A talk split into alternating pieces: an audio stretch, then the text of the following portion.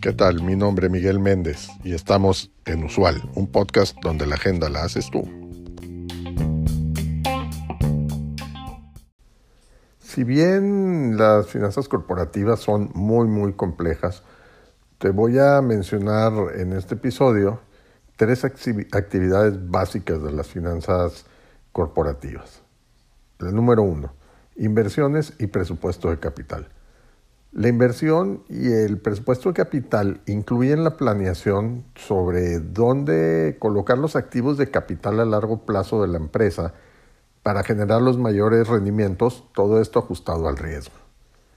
Esto consiste principalmente en decidir si buscar o no una oportunidad de inversión y esto, bueno, pues se logra a través de un extenso análisis financiero.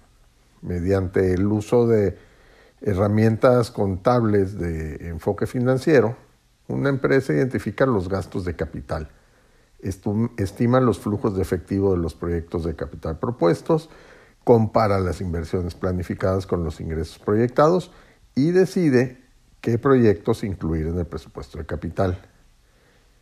El diseño de modelos financieros se utiliza para estimar el impacto económico de una oportunidad de inversión y comparar proyectos alternativos. Un analista a menudo utilizará la tasa interna de retorno junto con el valor actual neto eh, todo esto para, bueno, estas dos para comparar proyectos y elegir el, más óptimo. La segunda actividad, el financiamiento de capital. E, e, esta actividad incluye decisiones sobre cómo financiar de manera óptima las inversiones de capital que ya las vimos en el punto anterior. A través de esto, a través del capital de la empresa. Es eh, contratación o emisión de, deuda o una combinación de, ambas. El financiamiento a largo plazo para gastos de capital o inversiones puede obtenerse mediante la venta de acciones de empresas o la emisión de títulos de deuda en el mercado a través de bancos de inversión. El equilibrio entre las dos fuentes de financiamiento, o sea, capital y deuda, se debe gestionar cuidadosamente, ya que tener demasiada deuda puede aumentar el riesgo de cumplimiento de pago, mientras que depender demasiado del capital puede diluir las ganancias y el valor para los inversionistas originales. Es labor de los profesionales de finanzas corporativas optimizar la estructura de capital de la empresa, reduciendo su costo promedio ponderado. Esto, o sea, reducirlo cuanto pueda ser posible. Y la tercera actividad es dividendos y retorno de capital.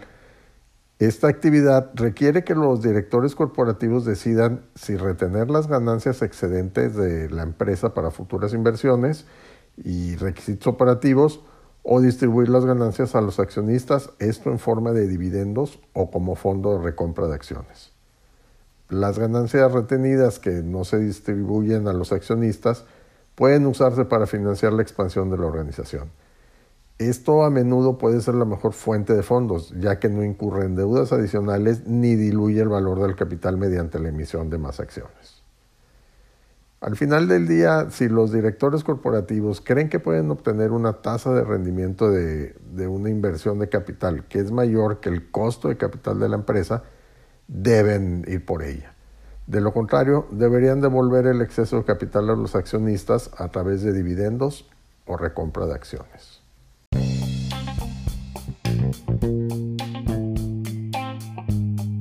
Gracias por acompañarnos en este episodio.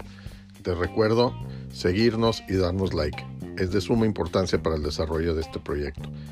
Así como también te pido que nos dejes tu mensaje de voz en el cuerpo de este podcast con el tema que quieras que tratemos en los siguientes episodios o que nos envíes un mensaje directo en nuestro Twitter arroba usual un podcast. Hasta la próxima.